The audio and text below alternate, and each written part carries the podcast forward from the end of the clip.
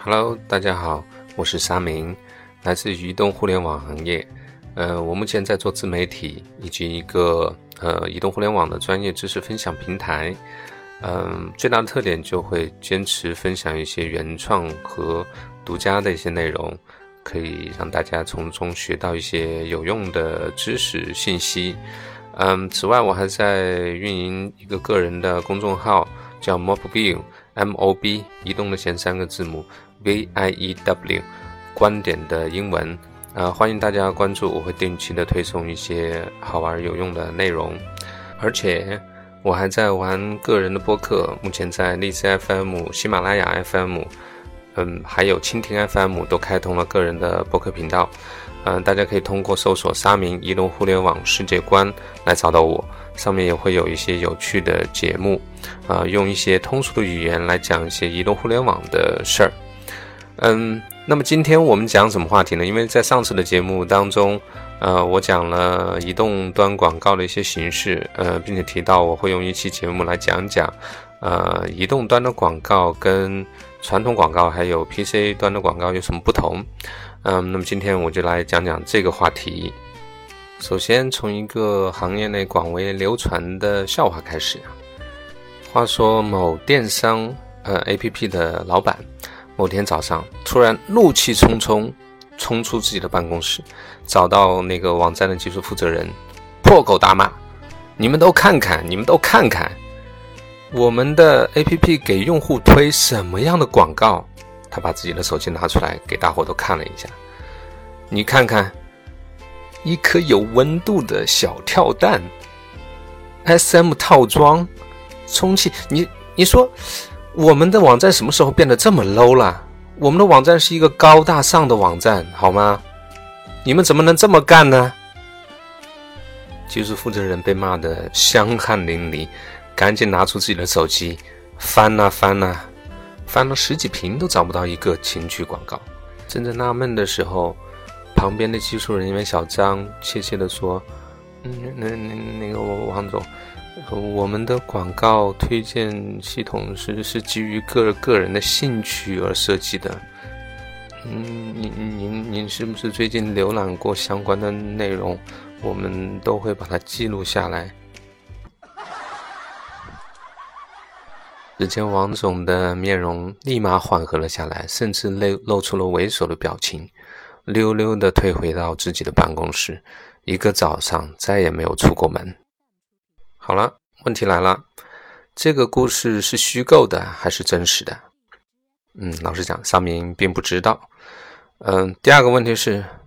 他说的这种情况是真实的吗？答案是一定、确定以及肯定的。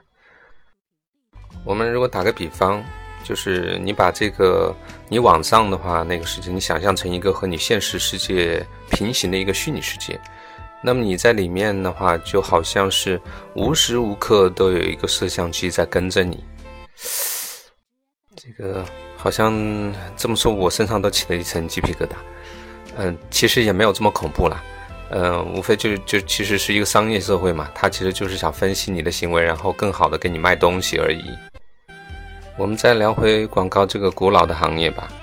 那么首先声明哈，我这还是不是一个很严谨的科普节目哈，所以有些话可能并不那么严谨，而且我并不是本身是这个广告行业出身的，科班出身的并不是，所以有些观点可能是属于我个人观点，大家呃勿喷，呃。我认为你其实，在做广告的时候，你对于某某每一个人的话，你是要有一个标识符的。呃，你用这个标识符的话来标识是这个人，你用名字也好，身份证身份证也好。那么在传统的这个呃广告行业当中的话，那你可能是用一个人名或者是身份证，或者是你的自己的一套呃客户管理系统去标识一个用户，然后会记录他的喜好。但是呢？传统广告的最大特点就是说，最重要的就是地点和时间嘛，也就是排期。当你把这个广告在某一个位置或者某一个时段播出去之后，其实你并没有办法去控制哪些人可以看得到它。嗯，所以的话，传统广告界的话一直有一个所谓的广告界魔咒，就是我知道我的广告费被浪费了一半。呃，更糟糕的是，我都不知道浪费在哪里。所以呢，这个是困扰了广告界很长时间的一个命题，或者叫伪命题也好吧。来到互联网时代以后的话，其实广告界的这个同仁的话，就是呃为之一振，因为我们好像找到了解决这个魔咒魔咒的方法。嗯，记得当然了，就是呃我之前提过，就是任何广告的话，它都基于人的兴趣来做的。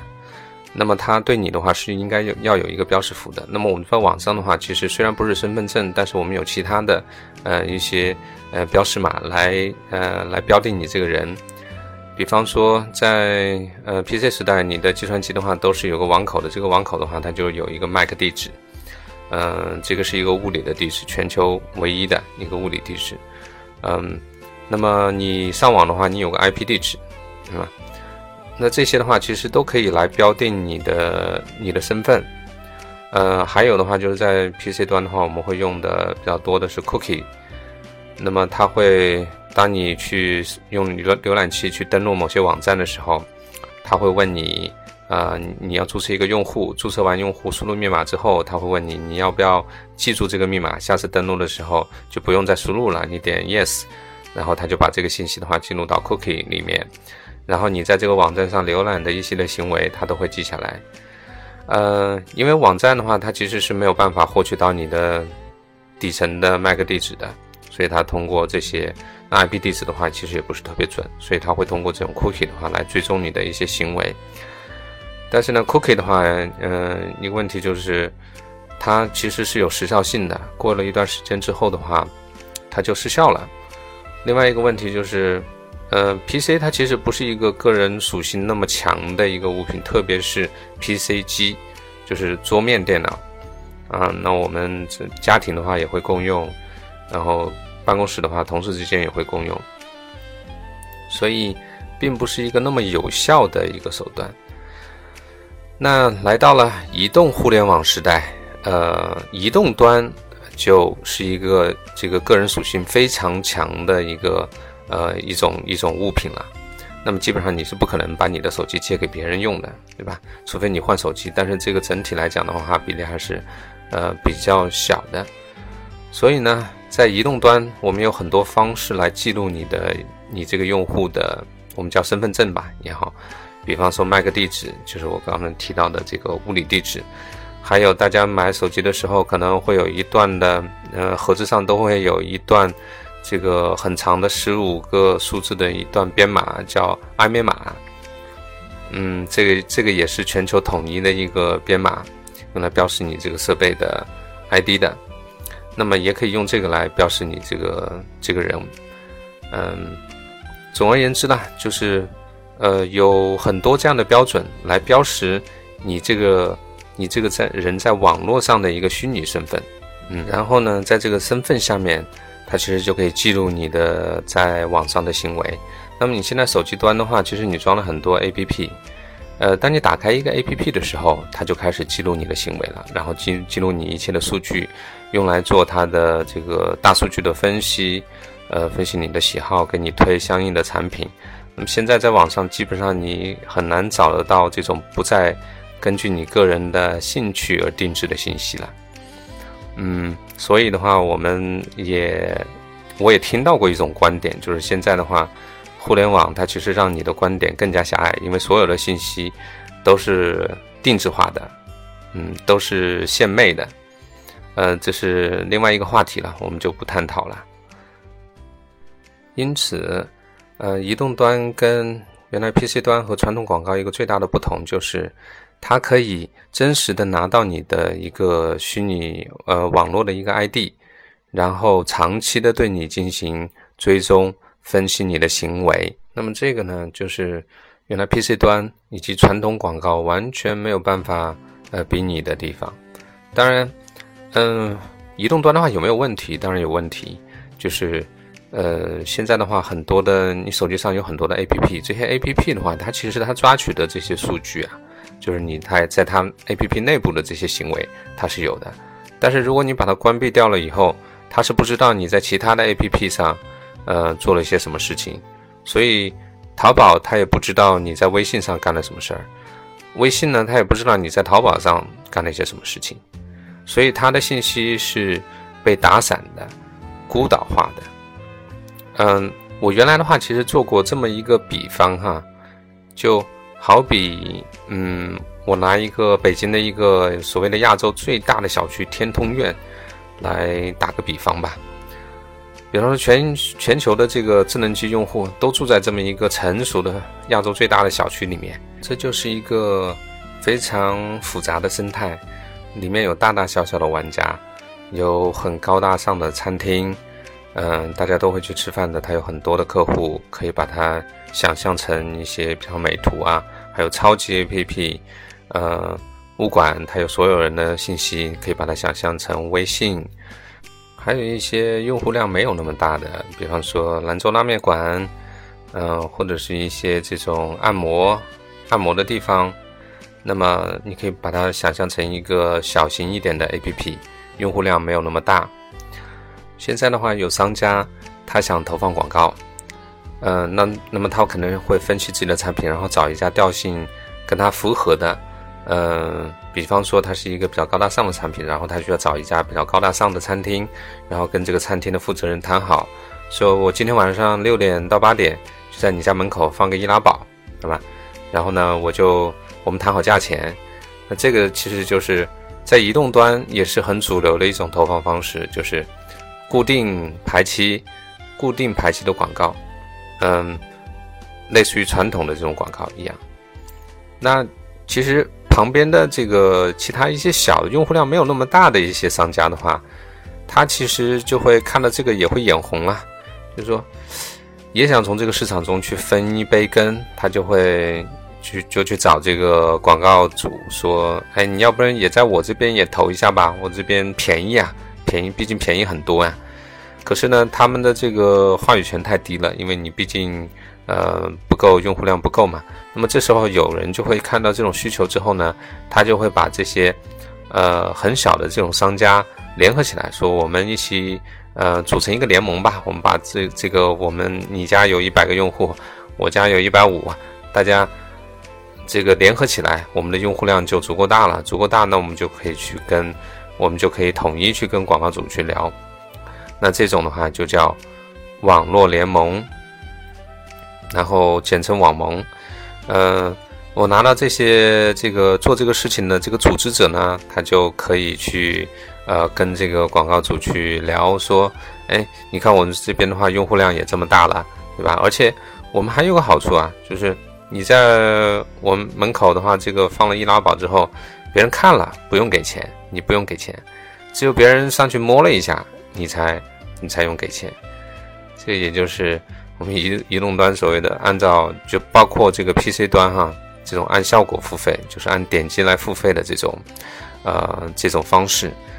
嗯，所以呢，这个就是基本上两种比较主流的移动端的一些广告的方形式。当你用户量很大的时候，那么你自己可以啊，自己单拉出来，自己去卖自己的广告，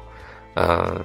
如果你的用户量级还没有那么大，其实现在大量的大部分的 APP 还处在这个阶段，也找不到什么呃赚钱的方式，那就通过加入这样的网盟联合起来，然后去跟广告主去谈，这也是移动端比较主流的两种投放的渠道。但是如果你转念一想哈，你觉得这个好像跟传统的广告也没有没有多少区别。如果你把这个 APP 想成是一个传统的媒体，它报纸或者是一个电台也好，或者是一个电视台，那么你也是去到这个到这个 A P P 内部的话去投投放广告，那么可能是哪个他在 A P P 里面的话给你开一些位置，然后按照某一个时间商量好的时间，然后给你投放上去，那这个好像跟传统的广告其实没有太大的区别，对吧？广告主还是不知道到底有哪些人来看了呢？嗯，他大只能大概的知道，就是这个 A P P，呃，用这个 A P P 的人藏到这个店里来的是一些什么样的人，但具体是谁看了还是不知道，所以还是没有打破那个呃广告界的那个魔咒。那怎么办呢？这个问题何解？嗯，在这个广告界同仁的这个不懈的努力下，呃，在商业的强大商业利益的这个驱动下，其实近年来近年来的话就开始流行一个概念，这个概念叫什么呢？就叫程序化购买。呃，也也有人把它叫成就直接叫成 DSP 哈。嗯，它大概的意思呢，就是说，呃，我这个是跟这个程序化购买的话，完全都是由算法由程序来呃完成的，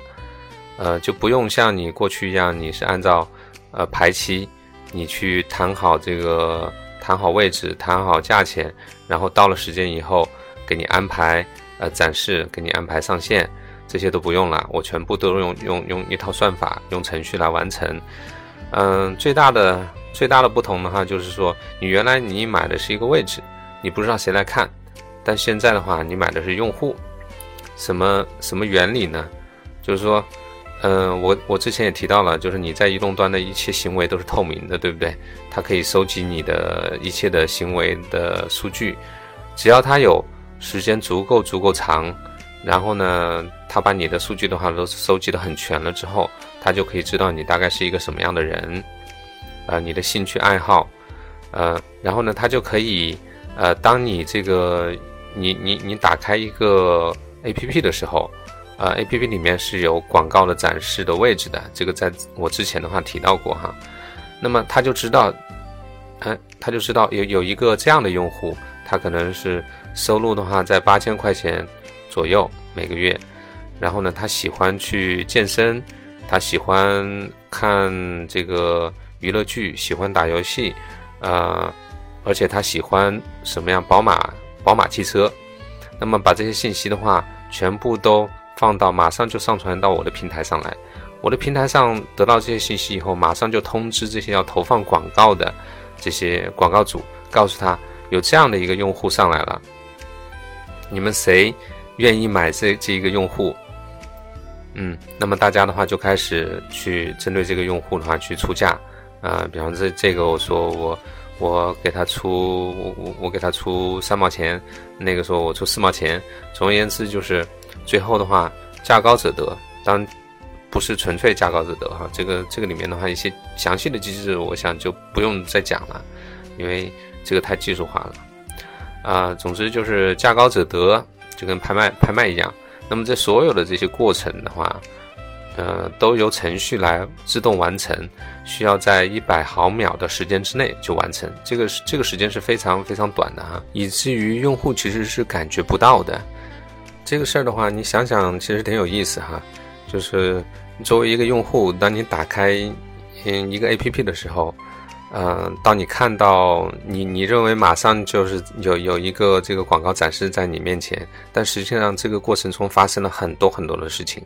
首先，他把你的信息的话，把你的数据全部上报到系统，然后在那边的话，有一大堆的人，一大堆的广告主啊，看到你的数据以后，然后他们想一想，哎，这个数据，这个用户值多少钱？然后我我为了我我想出多少钱，然后有一个拍卖的一个过程，然后最后价高者得，价高者得了以后，然后再把他的广告，呃，发到你的这个手机上，展现在你的面前。其实，这个是一个蛮神奇的过程哈，而且这个。呃，这个概念的话，其实是非常非常令人振奋的，因为它可以完美的解决广告界的那个魔咒问题。因为你清楚的知道，我买的就是这个用户，我为我这个用户付了钱，然后你也可以知道最后后面的效果是什么样的。那当然，这个是一个很完美的一个故事哈。呃，我们叫这个最近大热的 DSP 也好，程序化购买也好，但实际上的话，当然。呃，现实理理想跟现实之间的话，都是会有差距的。那么我们现实当中的话，当然会碰到一些呃问题了。那这个的话，其实你们可以关注我的微信公公众号 Mobview，呃，然后在里面输入 DSP，呃，这三个英文字母，那么你就可以看到一篇我写的文章，叫《非主流观点：移动 DSP 皇帝的新装》吗？呃，是我写的一篇对这个。程序化购买的一个，我觉得稍微一些不一样的一些看法，大家可以参考起来一起看哈。呃，总而言之呢，就是说，我觉得最大的问题哈，这里面就是我刚才提到了，每一个 A P P 它其实都是，呃，有它自己的一套数据的，然后这些数据各个 A P P 之间的话，其实是没有打通的。